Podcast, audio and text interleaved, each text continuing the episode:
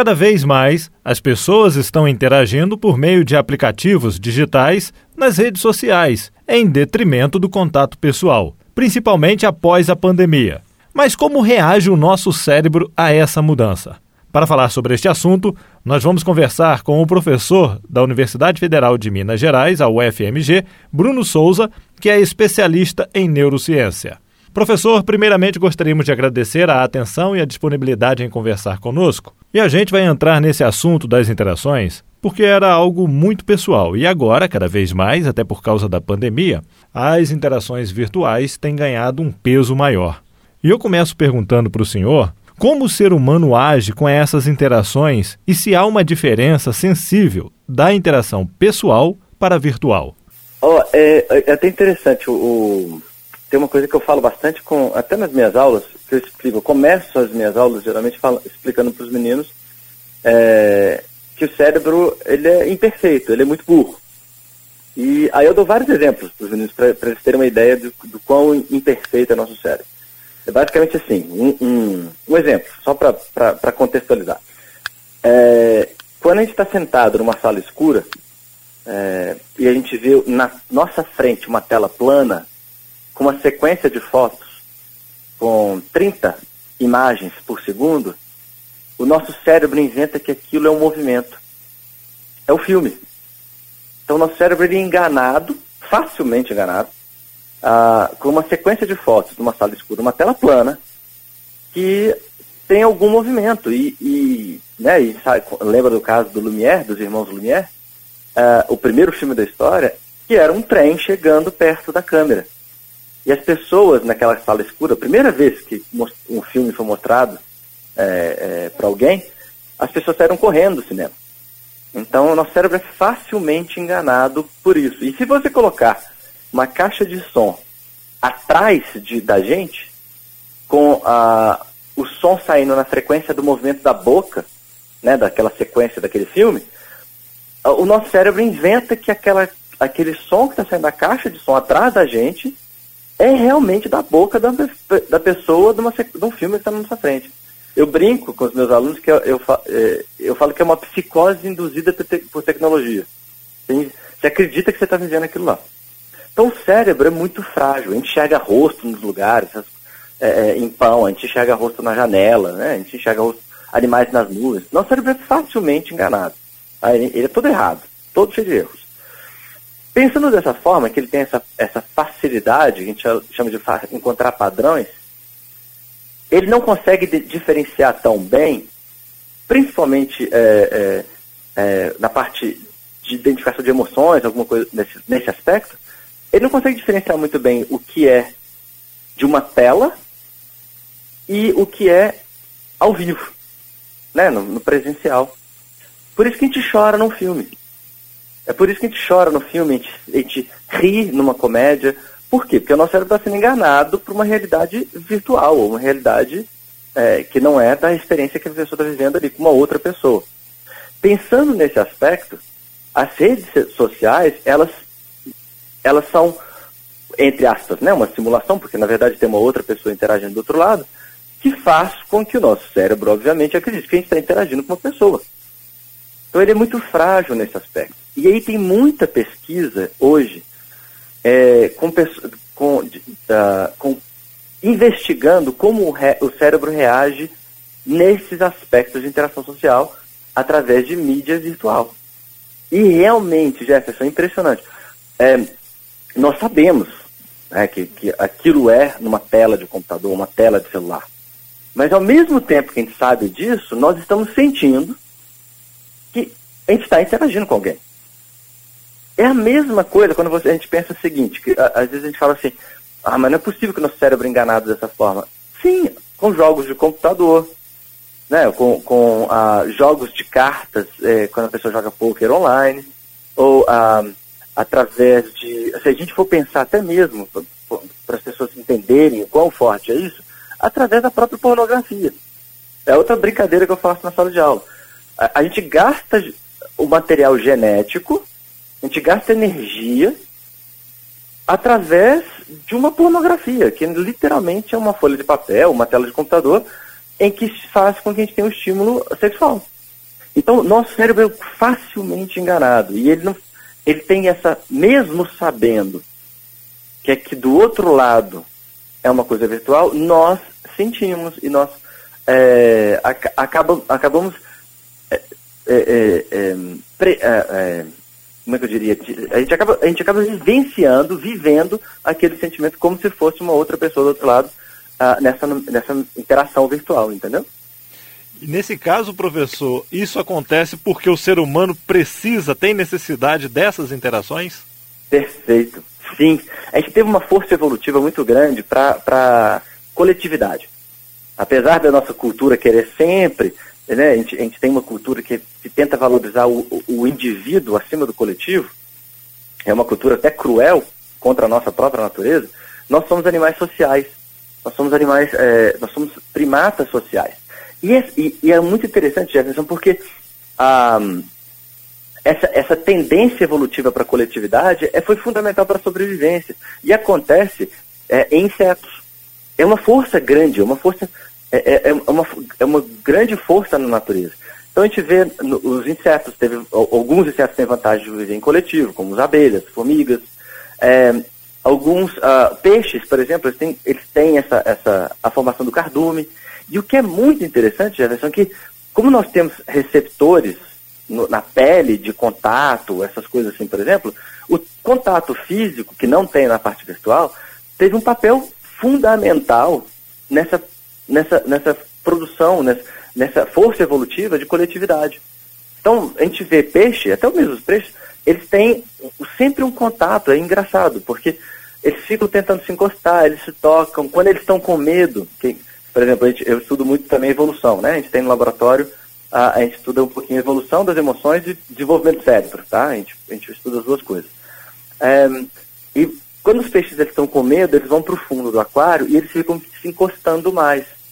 Então é, é, é uma certa força evolutiva para a gente se encostar é, e isso causa pelo menos um alívio do sofrimento ou da aversão, né? Que no caso do peixe, quando ele está com medo, ele fica se encostando, ou com o prazer de se encostar, que é o, a gente vê a, a, no caso de primatas, é, eles se encostando para fazer cafuné, para catar piolho no outro. É a gente, é igual a gente faz.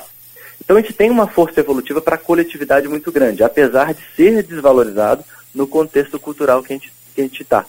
Então esse desejo de socialização, ele é muito forte em, em nós, primatas. Só que a gente vive um, um, um, Bom, aí tem um trabalho muito recente, que é muito interessante, que foi o seguinte. Tá, mas a gente não tem esse contato físico no virtual. Como é que a gente vai saber, então? Como é que, como é que a gente pode testar isso se a gente curte essa interação social, que a gente não vai ter, principalmente durante a pandemia, porque a gente está isolado? Como é que a gente vai saber se essa interação social virtual é, causa prazer para a gente? Aí tem, tem alguns trabalhos mais interessantes agora, em que eles viram, eles testaram, eles mostraram imagens para as pessoas, para participantes dessa pesquisa, e uh, algumas imagens com mais likes, ou seja, com mais com um número grande, lá 12 mil eh, likes para aquela imagem, e para a mesma imagem para uma outra pessoa com poucos likes, ou seja, com 20, 12 likes. E o que, que eles perceberam? Que fazendo essas comparações de várias imagens diferentes, um, uh, uh, para pessoas diferentes, sempre variando os likes uh, o número de likes dessas imagens, na hora que vai apresentando, eles perceberam que as pessoas falam que elas gostam mais das, que, da, daquelas imagens que têm mais likes. Então, ou seja, aquela, aquela, aquela força de coletividade, e agora simbolizada por um número que é de likes, acaba é, é, induzindo ou fortalecendo a, a, esse desejo que nós temos, ou essa, essa força evolutiva que a gente tem, de se manter em grupo. Então a gente acaba gostando mais. E aí o que vem por trás disso, Jefferson, que eu acho muito legal, é que algumas dessas pesquisas mais recentes, eles começaram a fazer imaginamento do cérebro. E quanto a pessoa está olhando essas imagens e fazendo, e fazendo esse imaginamento cerebral, enquanto essa pessoa está fazendo, está olhando essas imagens, eles percebem que o ato de observar uma imagem que tem mais likes já é suficiente para ativar uma região do cérebro, na verdade é um circuito, que chama, que, uh, chama circuito da recompensa ou da motivação, que tem uma estrutura do cérebro famosa, porque é uma estrutura que também é, é alvo de, de drogas de abuso como cocaína e crack, que chama núcleo accumbens. Então, o núcleo accumbens, esse circuito, ele fica mais ativo, ativo quando o indivíduo ele observa uma imagem que tem mais likes. Da mesma forma que a gente tem também maior ativação dessas regiões quando a gente está em interação social. Então, olha só como é que é interessante, como é que o nosso cérebro é facilmente enganado, né? Em que a gente consegue, a, gente tem uma ativação de um circuito de prazer e de motivação, que a gente fala que direciona o comportamento, que a gente fica motivado para fazer aquela coisa, quando a gente vê uma imagem que aparentemente é mais aceita dentro de uma comunidade, de um grupo de primatas, né, os humanos. E isso seria tipo aquele ditado, tá todo mundo fazendo, por que, que eu não estou fazendo também? Exatamente. Isso, é, isso é até legal, porque a gente fala que é igual cardume, né? É igualzinho cardume. A gente, é, a gente ele chama como se fosse espelhamento de comportamento. E é tão interessante, Jefferson, agora que você falou, me lembrou até uma coisa. Até casais, quando eles vão se encontrar, a gente tem um espelhamento de, de, de comportamento, de trejeitos. Então, se o casal, se, se duas pessoas acabaram de se encontrar e estão se conhecendo, e, um, e eles veem que tem empatia um pelo outro, que estão atraídos um pelo outro, que está tá dando certo, que a conversa está sendo legal, se um mexe no cabelo, o outro também mexe. Se um, se um coça a boca, o outro também coça a boca. É muito engraçado. É um espelhamento, exatamente o que você disse. Se um faz, o outro faz também porque tem essa sensação de coletividade. É, até né, os, principalmente os psicólogos uh, uh, sociais, eles estudam muito isso, que como é que às vezes o comportamento em grupo é muito diferente do nosso comportamento como indivíduo, não é mais do que a soma de pessoas, porque realmente cria uma um outra forma de, comporta de comportamento e que a gente acaba se espelhando. É muito interessante, é muito engraçado. Então, pelo que o senhor está falando aí, professor, essa questão de redes sociais realmente é um caminho sem volta e cada vez mais vai ganhar espaço nessa questão das relações, nas interações humanas. E até mesmo no Brasil a gente percebe que apesar de ser um país de pessoas calorosas, que gosta do contato, do abraço, do toque, né? Às vezes, muitas das vezes está conversando, gosta de tocar um no outro. É, nós somos um dos países que mais usa as redes sociais. Ou seja, uh, o cérebro está se adaptando então a essa nova realidade no Brasil. Sim. Eu, eu, eu até diria, Jefferson, que eu não sei se o cérebro está adaptando, eu diria que o cérebro dele está sendo enganado. Ele está o tempo todo sendo enganado. É igualzinho, se você parar para pensar, é, é, quando a gente está sendo enganado com medo. Né? Pensa bem, você, a gente recebe uma, uma, uma mensagem no celular. É, e sempre com um título, né? Um título em, em letras graúdas, falando assim, é, isso não quero que você fique, você fique sabendo, ou é, cuidado com o que está acontecendo. E aí vem uma mensagem no WhatsApp é, de uma experiência que você nunca vivenciou. Por exemplo, ah, olha, estão entrando, invadindo as nossas casas, uma coisa assim. A gente nunca viveu isso, não faz parte da nossa realidade. Mas o fato da gente ler aquela mensagem faz a gente sentir aquilo. E através desse sentimento, daquele medo, você toma decisões que não fazem parte da nossa vida, que foi um, um medo inventado. Então, como isso acontece também para o medo, a mesma coisa acontece com, com, a, com a, a, o prazer. Prazer de interação social, essas coisas todas.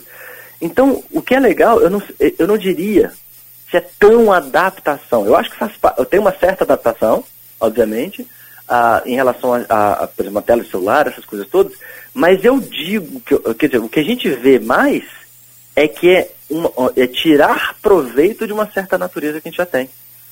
Então, se a gente tem essa fragilidade, se a gente pode dizer como fragilidade, que eu não, não enxergo como fragilidade de forma nenhuma. Eu acho que coletividade é um ganho né, que a gente tem. Ah, mas se a gente explora essa vulnerabilidade, vou até trocar fragilidade por vulnerabilidade, vulnerabilidade social de interação, que é essa indução de comportamento social, que alguém explora isso, ela pode conseguir, ela consegue direcionar comportamento e ganhar muito com isso. Então, por exemplo, hoje nas mídias sociais, o que a gente sabe é que os, desde né, da década de 1910, 2010, 2008 mais ou menos, a gente já vem cada vez mais reconhecendo, e é um aviso que acadêmicos que estudam essa parte de algoritmos uh, de redes sociais, a gente vem aprendendo e vem entendendo cada vez mais que está fugindo do nosso próprio controle a, a, essa força, esse algoritmo de tentar manter a gente interagindo socialmente. Porque, na verdade, quando a gente olha Instagram, Facebook, Twitter, são, são redes gratuitas.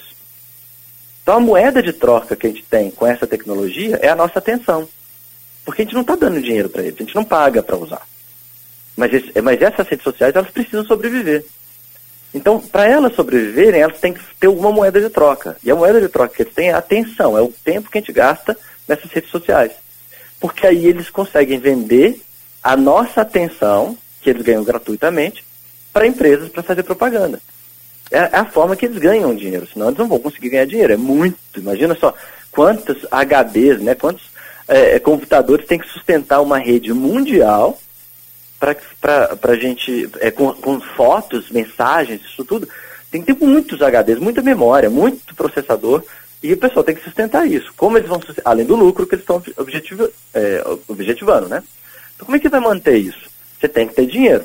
Ah, e você tem dinheiro através das propagandas. E como é que você vai fazer as propagandas? Como é que você vai vender, vender a sua plataforma social, de rede social, para ganhar essas propagandas? Ah, pela atenção da pessoa.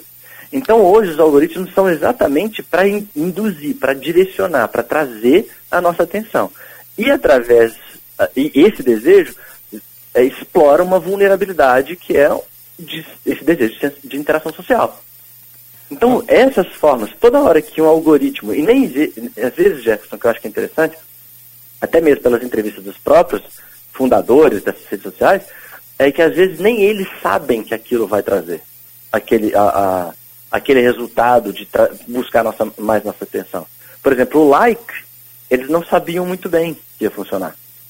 Mas depois que colocaram o like e que, as, e, e que agora a gente sabe que, o, que essa região, esse circuito neural de recompensa, de motivação, ele é ativado quando nós vemos que tem mais likes numa foto, agora eles querem colocar mais essa, essa ferramenta para a gente continuar curtindo cada vez mais e mais.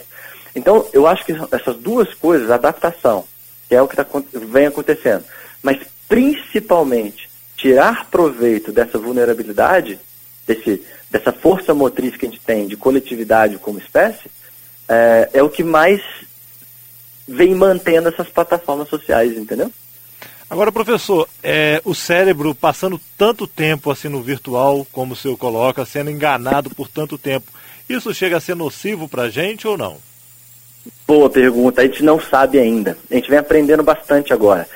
É, eu até acho bem interessante porque é, é pra, é, a gente tem também, de novo, né? É muito comum nosso, com o nosso cérebro, nosso cérebro, de novo, mais uma falha dele, é, é muito a gente colocar tudo muito preto e branco, né? Tudo meio dicotômico. Ou é certo ou errado. Ou é ruim ou é bom, né? E o que os trabalhos mais recentes, tem uma professora na FMG que chama Marcela Mansur. Ela é fantástica, ela estuda muito essa interação, principalmente em relação à inteligência. Mas uma das coisas que a gente vem percebendo é que em alguns parâmetros cerebrais ou funcionais ou comportamentais cognitivos, alguns desses parâmetros eles estão ficando melhores com essas interações com ah, redes sociais, virtuais, é, com o computador. Em outros parâmetros, a gente vem perdendo. Ah, o cérebro ele vem perdendo ou sendo prejudicado com essas interações ou, ou porque essas interações te, é, acabam querendo, tirando mais tempo de outras experiências, como a experiência de, de vivenciar com uma pessoa fisicamente. Então, o que eu diria, Jefferson, é que hoje os trabalhos, as pesquisas mais fortes em cima do assunto, estão vendo que a gente tem dois caminhos diferentes, de tanto de melhorar alguns aspectos, por exemplo, videogame, que, são, que é mais antigo, as pesquisas em relação ao videogame são mais antigos, e que vem a, a e que vem agora ganhando mais força, né? Porque fica conjunto de dados, a gente tem mais força, mais segurança para falar. Mas em relação ao videogame, uh, o que eles já observaram, por exemplo, é que a pessoa acaba perdendo um pouquinho da inteligência social quando ela joga muito videogame, eh, perde um pouquinho de alguns controles motores é, para esporte, que são controles no corpo como em geral, mas ganham controle, controle finos da mão, ganham um certo previsão de comportamento uh, não social, que seria o que, que vai acontecer nesse jogo da próxima vez.